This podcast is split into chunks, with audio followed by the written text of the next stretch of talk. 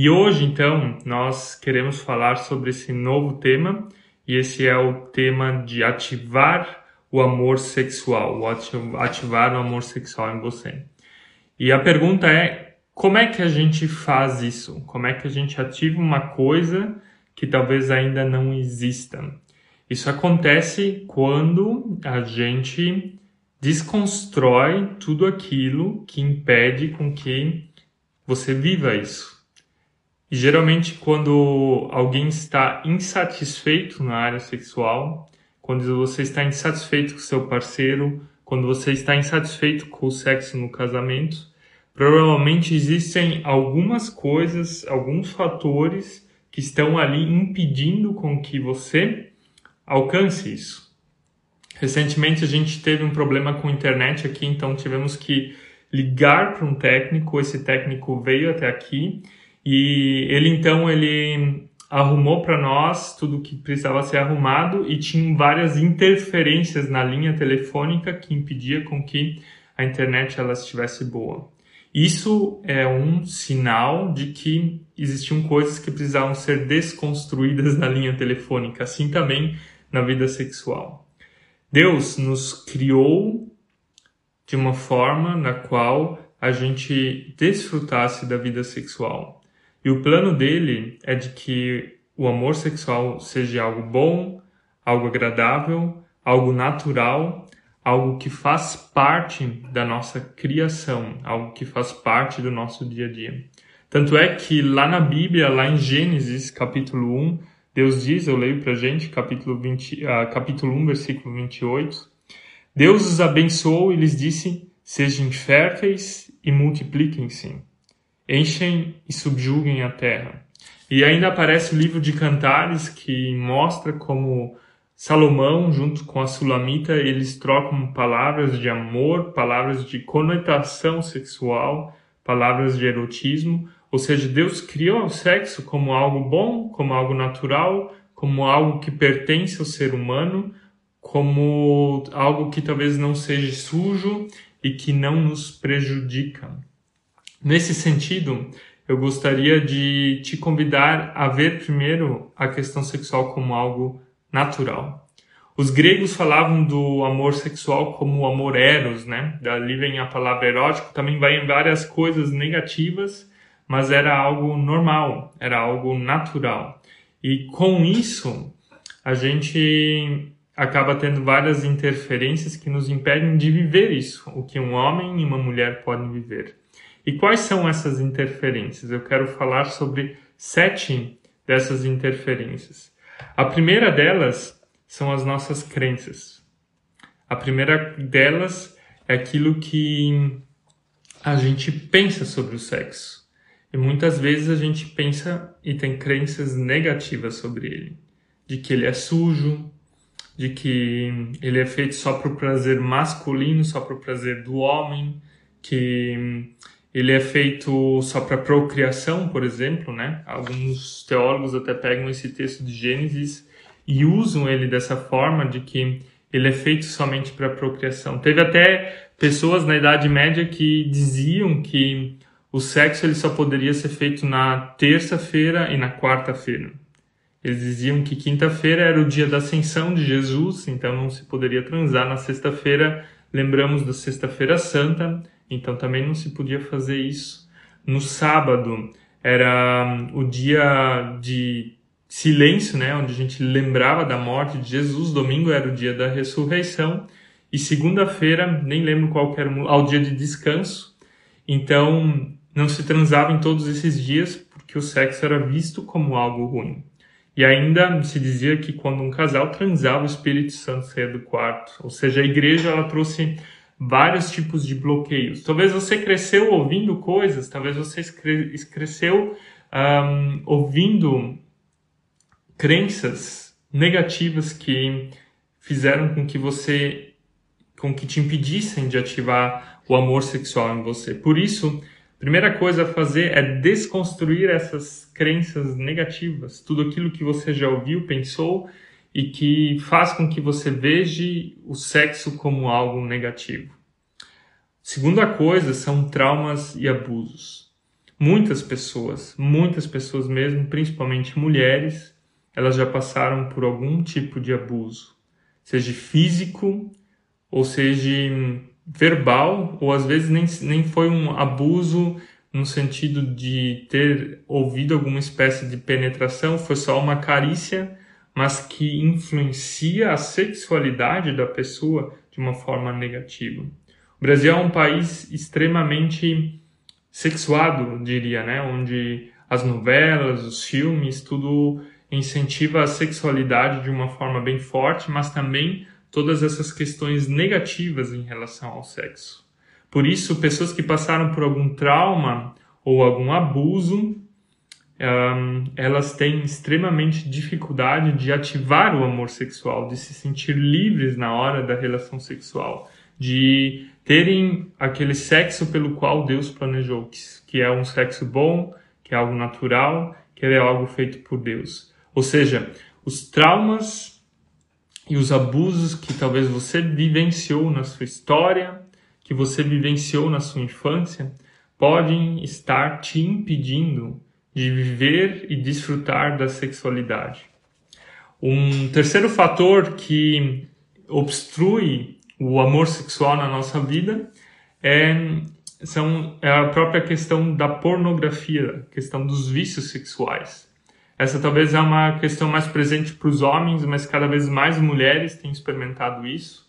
Então, a pornografia ela traz uma comparação para dentro da questão sexual e ao mesmo tempo ela traz exigências, traz cobranças, traz uh, várias coisas negativas que impedem com que o casal ele simplesmente desfrute do sexo, com que o casal se alegre com o corpo do outro, com o cheiro do outro, com os fluidos do outro, com as carícias do outro, mas na mente está uma outra pessoa, está um vídeo, está alguma coisa que a pessoa visualizou. Então, os vícios sexuais, a pornografia, são também interferências que impedem com que a gente viva esse amor de uma forma livre. Então, o terceiro ponto é um ponto de liberdade. Você precisa se libertar daquilo que te escraviza, que escraviza os teus sentimentos, os teus pensamentos, para que na hora do ato sexual você esteja lá com seu marido, para que na hora do ato sexual você esteja lá com a sua esposa.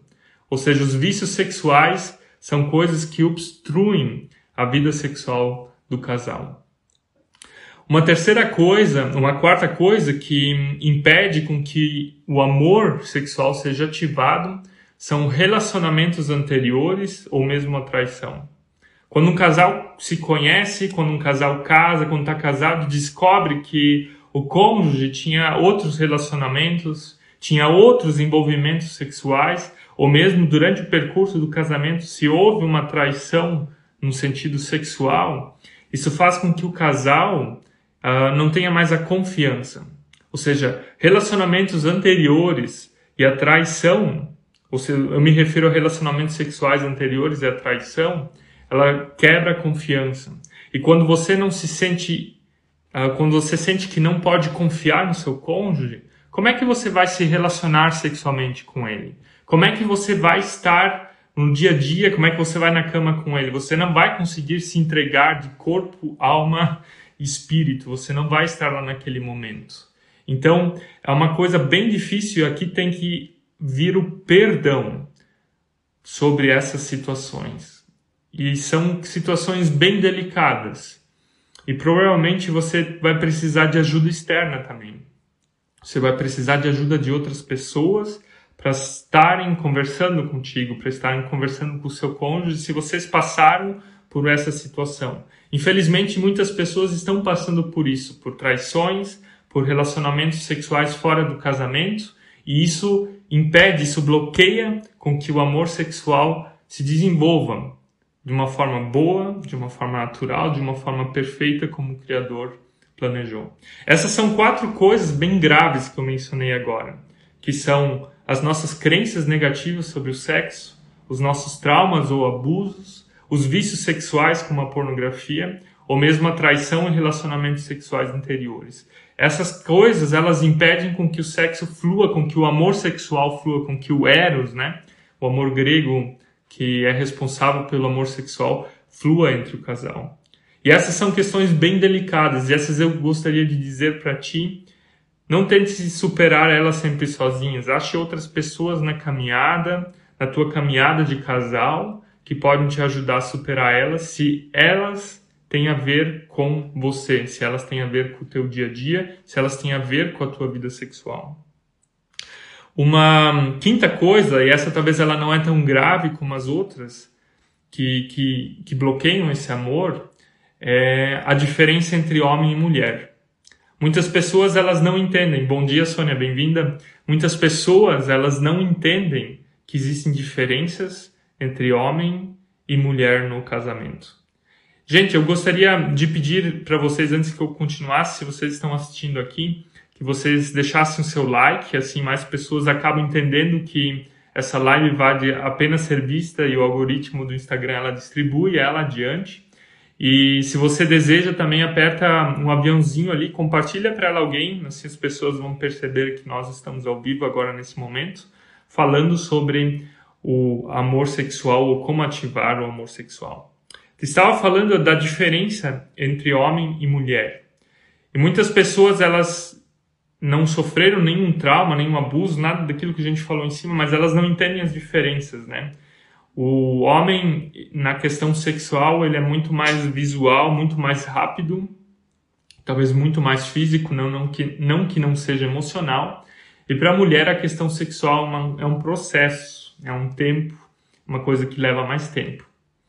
Se diz que o homem é como um fogão a gás, vai tudo bem rápido, e a mulher é como um fogão a lenha que precisa do seu tempo, precisa ser esquentada, e quando ela for esquentada, então sim, o amor sexual ele funciona, ele é despertado.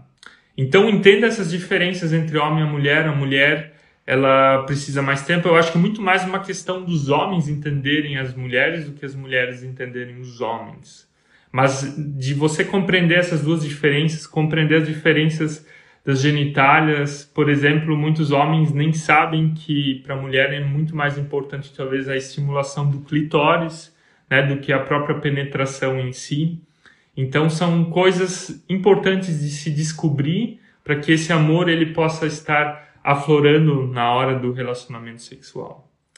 Nesse sentido, está também ligado um sexto ponto. E esse sexto ponto é quando o casal não consegue conversar sobre as diferenças sexuais e não consegue conversar também sobre os desejos sexuais. Sim, existem diferenças. Um, e muitas vezes os casais eles fazem sexo, mas não conversam sobre ele eu até acredito que mais casais fazem do que conversam, né? Então, o conversar, ele tira toda aquela pressão, o conversar talvez até mesmo sobre os próprios traumas, sobre as próprias dificuldades, mas também sobre os desejos, sobre os toques que você deseja receber, ele permite com que tudo seja muito mais fácil na hora do próprio ato. Então, Tentem conversar sobre o sexo. E como é que vocês vão conversar com ele? É um assunto meio tabu, é sempre um pouco difícil de aprender a conversar sobre isso. E você começa conversando sobre isso, talvez lendo um bom livro junto, né? Compra um livro de cabeceira de cama, onde você com o seu marido, com a sua esposa, uh, lê todo dia uns 10, 15 minutos, né? Tem tantos livros bons. Eu recomendo aqui o livro Entre Lençóis, do Lehman, do Paul Lehmann. Não sei o nome dele, o sobrenome é Lehmann, mas o livro se chama Entre Lençóis. Leia ele com o seu cônjuge, por exemplo. E quando você está lendo esse livro, vocês também vão conversar sobre ele. Também lá vão aparecer temas que talvez você não teria coragem de tocar, mas que o livro vai fazer com que vocês conversem sobre ele. Sabe, a comunicação, o sexo na verdade é comunicação, uma comunicação emocional e corporal. Mas se não existe comunicação verbal sobre isso, a questão corporal também não vai funcionar. Então, tentem conversar e usem talvez esses meios externos como a leitura de um, de um livro, um pequeno capítulo de um livro, só para que a conversa entre vocês ela possa estar sendo aflorada, para que essa conversa ela também possa estar sendo desenvolvida. Ou seja, esse é o sexto ponto. Quando casais não conseguem conversar, o amor ele também não é despertado. A questão sexual ela não permanece viva como ela deveria permanecer viva. E eu vou chegar agora no meu último ponto, como nós publicamos nos nossos stories, é 25 minutos, 20 a 25 minutos de live. Ela é bem cedo aí, muitas pessoas acordando ainda. Mas nesse último ponto, eu gostaria de falar que as questões emocionais, elas são mais importantes que todas as outras. Se for ver aquilo que eu falei até agora, as crenças erradas que a gente tem, os traumas, os vícios, relacionamentos fora do casamento, tudo isso são questões emocionais. E quando um casal está conectado emocionalmente, quando eles se entendem, quando eles conversam, quando tem essa sintonia, o sexo é só uma consequência, né? Hoje em dia se busca outros meios para se estar feliz sexualmente, um, desde roupas, sex shops, a própria pornografia, como a gente já falou, de usar meios de fora para esquentar o amor sexual, mas no fundo não é isso que vai esquentar a vida do casal. É você saber se amar, né? A gente falou de amor próprio ontem, mas de vocês estarem conectados emocionalmente. Um casal que sabe se conectar emocionalmente, ele vai conseguir se conectar sexualmente na hora do sexo, na cama. Ele vai conseguir se conectar entre quatro paredes. Isso é uma consequência, gente. Tanto é que quando um casal está ardendo de paixão um pelo outro, eles estão conectados emocionalmente, né? E isso leva o casal também àquele momento quente na hora do sexo. Então, eu gostaria de te convidar a pensar sobre as tuas emoções, né? De você trabalhar dentro das suas emoções, da sua autoestima, dentro do seu amor próprio, de você limpar tudo aquilo que está sujo, de pedir perdão a Deus, onde talvez precisa tem áreas que precisam ser perdoadas, e isso vai gerar conexão emocional, conexão sexual, na verdade, entre vocês. Então, lembrando, gente, são sete coisas que impedem com que esse amor sexual seja ativado. Vou repetir elas aqui, que são as nossas crenças erradas sobre o sexo. Deus fez o sexo como algo bom, puro, natural e limpo. São os nossos traumas e abusos, eh, são os vícios sexuais, como a pornografia, são os relacionamentos anteriores ou a traição, não entender as diferenças entre homem e mulher, não conversar sobre o sexo e não se conectar emocionalmente. Sexo bom é uma consequência da conexão emocional entre o casal. Eu quero te convidar então a tirar essas essas coisas que estão no percurso, que estão ali impedindo com que o sexo seja simplesmente natural, normal, como Deus planejou lá no começo. Você quer ativar o amor sexual no teu casamento? Você quer ativar o amor sexual na tua vida? Tire tudo aquilo que está ali no meio, que impede com que você tenha clareza, com que suje o canal que surge o rio, né? A água limpa que sai da nascente, ela sempre, a água que sai da nascente, ela é sempre limpa, né? E o rio vai se sujando no percurso, no caminho. Então, deixa com que o que Deus planejou como algo puro, limpo, saudável, fique assim e desconstrua tudo aquilo que estava ou que está ruim.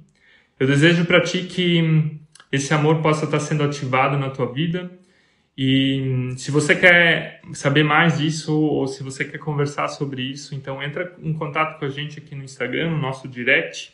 E se essa live fez alguma diferença para ti, compartilha ela com alguém, talvez tire um print dela e recompartilha ela também nos teus stories.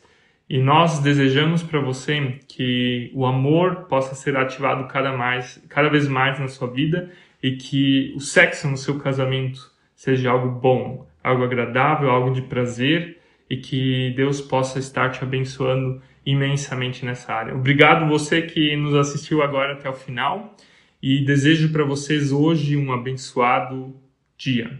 Valeu, gente!